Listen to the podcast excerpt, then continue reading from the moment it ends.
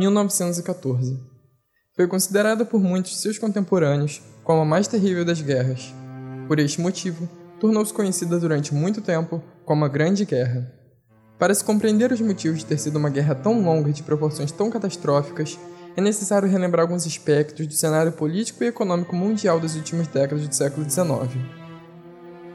Na segunda metade do século XIX, a junção entre capitalismo financeiro e capitalismo industrial proporcionou uma integração econômica mundial, favorecendo assim principalmente as nações que haviam começado seu processo de industrialização essas mesmas nações expandiram significativamente seu território em direção aos outros continentes, sobretudo o asiático, ao africano e à Oceania.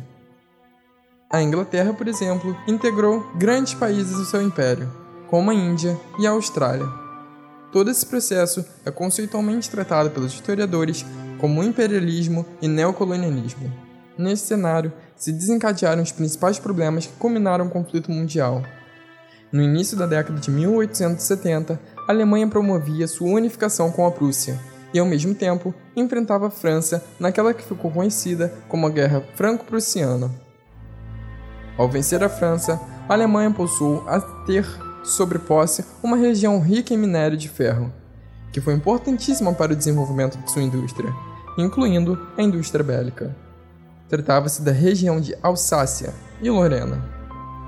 A França, na década posterior à guerra contra a Alemanha, desenvolveu um forte sentimento de revanche, que provocava uma enorme tensão na fronteira entre dois países. A tensão se agravou quando Otto von Bismarck, o líder da União Alemã, estabeleceu uma aliança com a Áustria-Hungria e com a Itália, que ficou conhecida como Tríplice Aliança. Essa aliança estabelecia tanto acordos comerciais como financeiros como acordos militares. A França que se via progressivamente ameaçada pela influência que era estabelecida pela Alemanha, passou a firmar acordos do mesmo gênero da Tríplice Aliança com o Império Russo Cesarista em 1894. A Inglaterra era um dos maiores impérios da época e também resguardava do avanço alemão e temia sofrer perdas de território e bloqueios econômicos. Acabou se aliando à França e à Rússia, formando assim a Tríplice Entente. A tensão entre as duas alianças se tornou crescente, especialmente em algumas regiões, como a Península Balcânica. A região dos Balcãs, dois grandes impérios que lutavam para impor um domínio na matriz nacionalista, o austro-húngaro e o russo.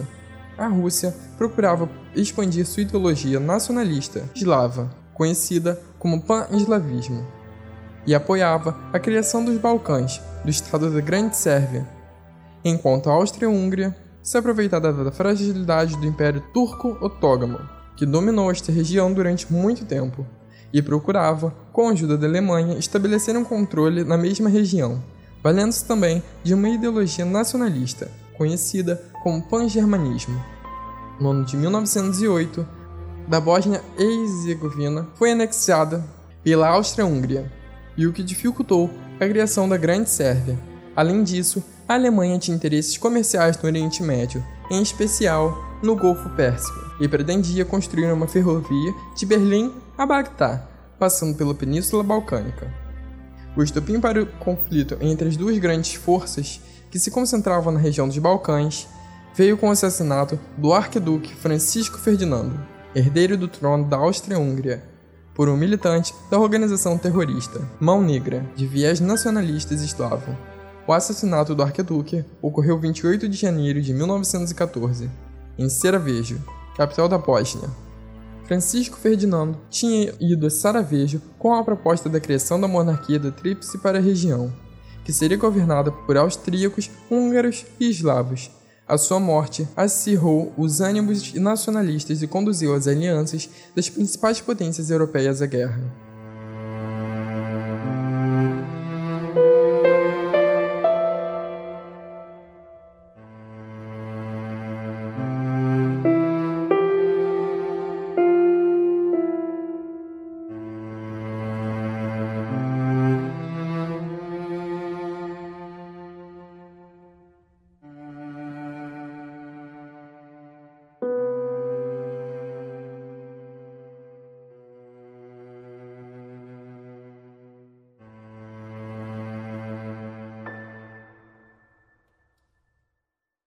O assassinato de Francisco Ferdinando, herdeiro do trono da Áustria-Hungria, na cidade de Seranejo foi considerado o estupim da Primeira Guerra. A Áustria percebeu nesse acontecimento a oportunidade de atacar a Sérvia e demolir o projeto eslavo da construção de um forte Estado. Sendo assim, a Áustria-Hungria e a Alemanha deram um ultimato na Sérvia para solucionar o caso do assassinato de Francisco Ferdinando. A Sérvia negou-se a ceder à pressão dos germânicos e, com o apoio da Rússia, sua aliada, preparou-se para o que veio a seguir. Declaração da Guerra Proposta da Áustria-Hungria, que foi formalizada no dia 28 de julho de 1914.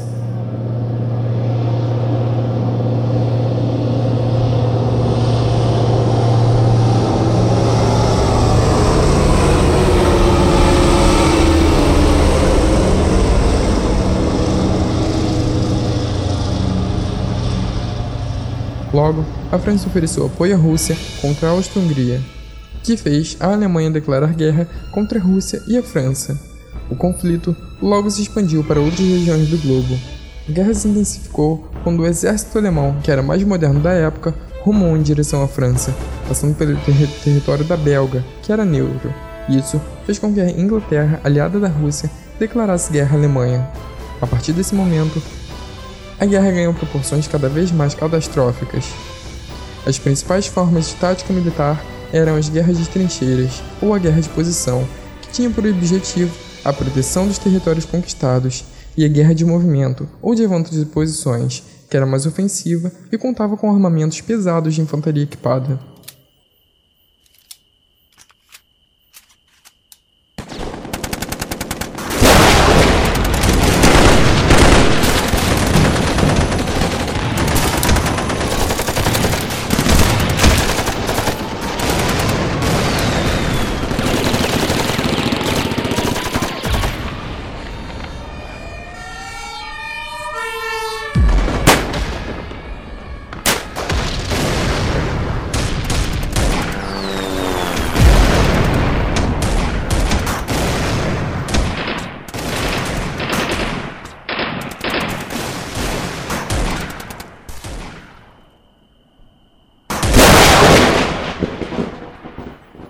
Ao longo da guerra, o uso de novas armas, aperfeiçoadas pela indústria aliada de invenções como o avião e os tanques, deu aos combates uma característica impotência por parte dos soldados. Milhares de homens morreram instantaneamente por bombardeios envoltos em imensas nuvens de gás tóxico. Essa característica produziu um alto impacto na imaginação das gerações seguintes à guerra. Escritores como Eric Maria Remarque, que combateram na Primeira Guerra, extraíram dela muitos elementos para a composição de suas histórias.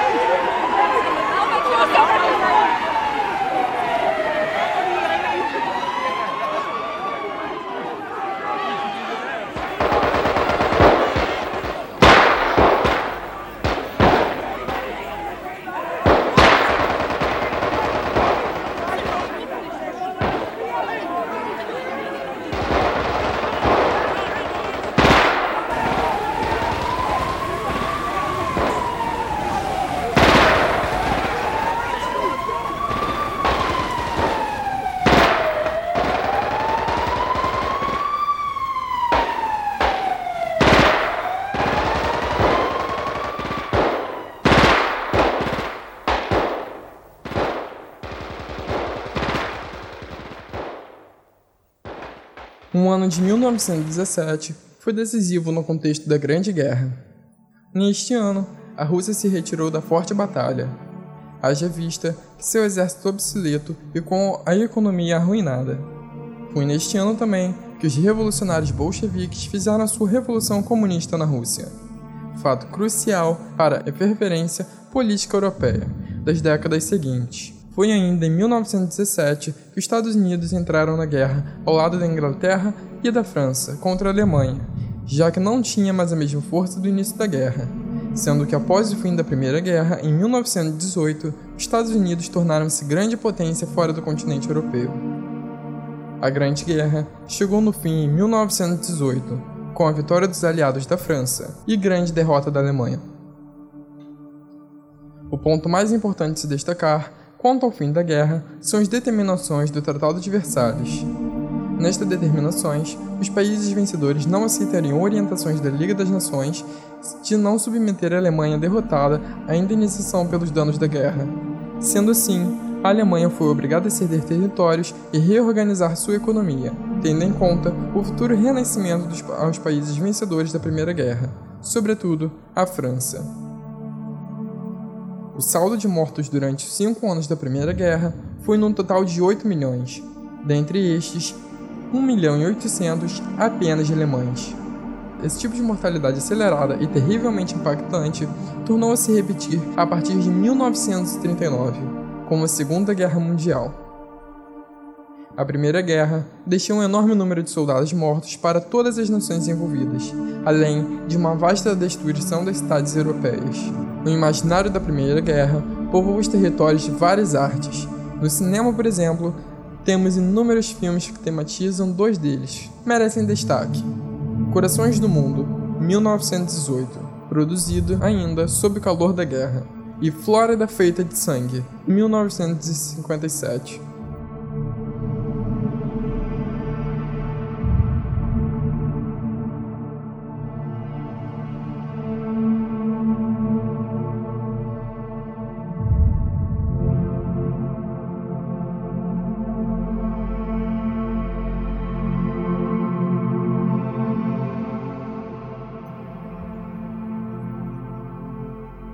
Brasil teve uma participação modesta na Primeira Guerra Mundial, 1914 e 1918, já que não possuía grandes recursos bélicos. Assim sendo, o país limitou-se a fornecer apoio pontual, em colaboração nos combates aéreos e marítimos, bem como no auxílio aos feridos nos campos de batalha. Para compreendermos os motivos que levaram o Brasil a entrar na, na Grande Guerra, é necessário que saibamos um pouco do contexto diplomático da época. Durante toda a fase imperial, até mesmo antes de 1822, quando o Brasil fazia parte do Reino Unido de Portugal, o Brasil esteve diplomaticamente atrelado à Inglaterra, de modo que seu trânsito político-econômico ocorria mais na relação transatlântica do que com o continente americano. O advento da República em 1889 mudou esse quadro, pois o Brasil deslocou seu eixo diplomático de Londres para Washington aderindo assim à perspectiva da doutrina Monroe, defendida pelos Estados Unidos. Em 3 de abril de 1917, um navio mercante dos Estados Unidos foi torpedeado por submarinos alemães e, no mesmo dia, um navio brasileiro também foi no Canal da Mancha.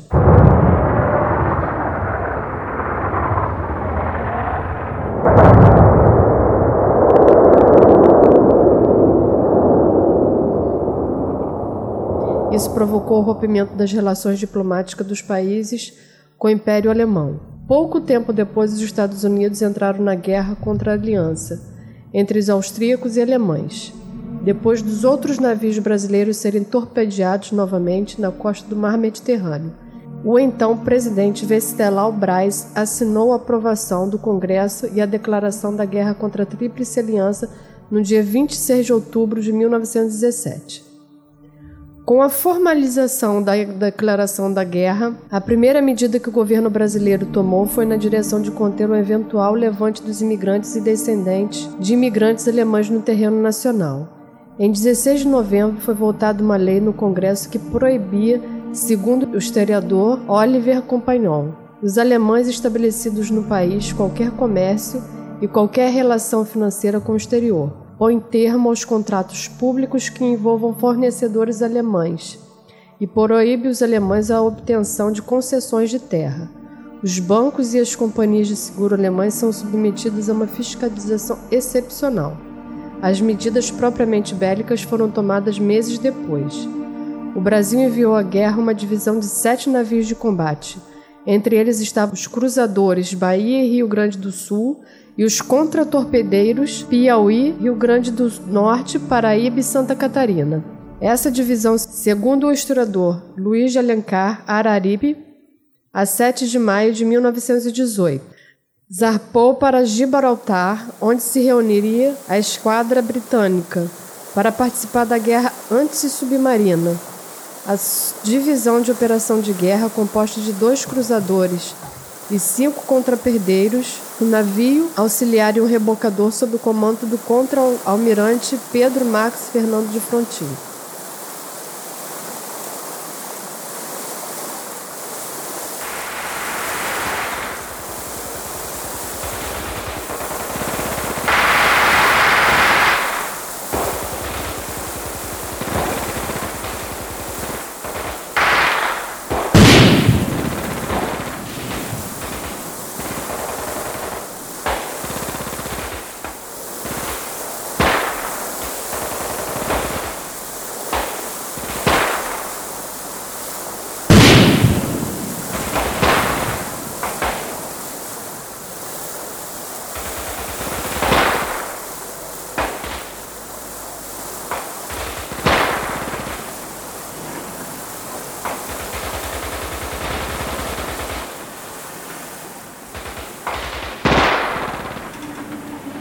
A divisão só chegou a Gibraltar em novembro de 1918, retida que foi na costa africana pela terrível pandemia que foi a gripe espanhola.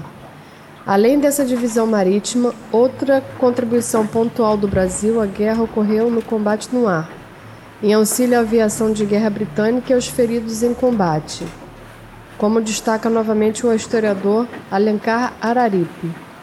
Aviadores brasileiros combateram ao lado dos pilotos britânicos e franceses.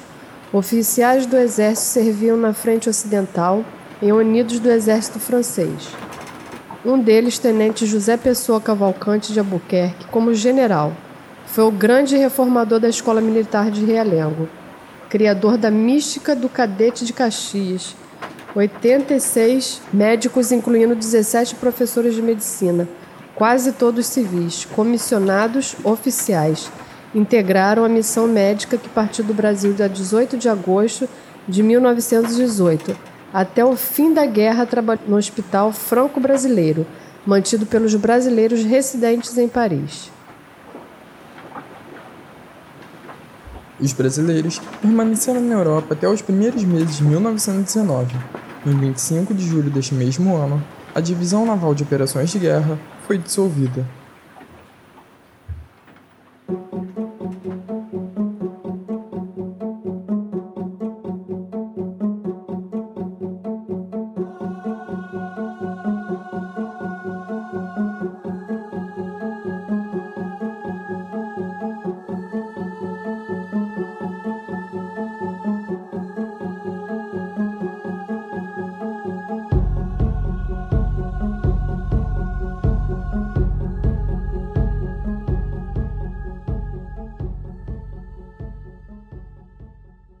Um agradecimento especial ao nosso patrono Dr. Márcio Pacheco.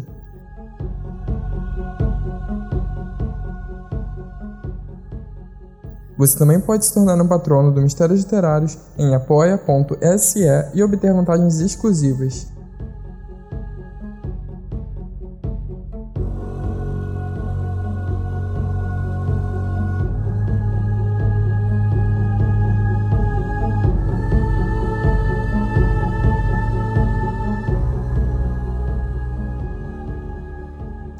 Eu sou Marcelo Júnior, o meu muito obrigado a você que me escuta e participa deixando seu comentário e um grande abraço.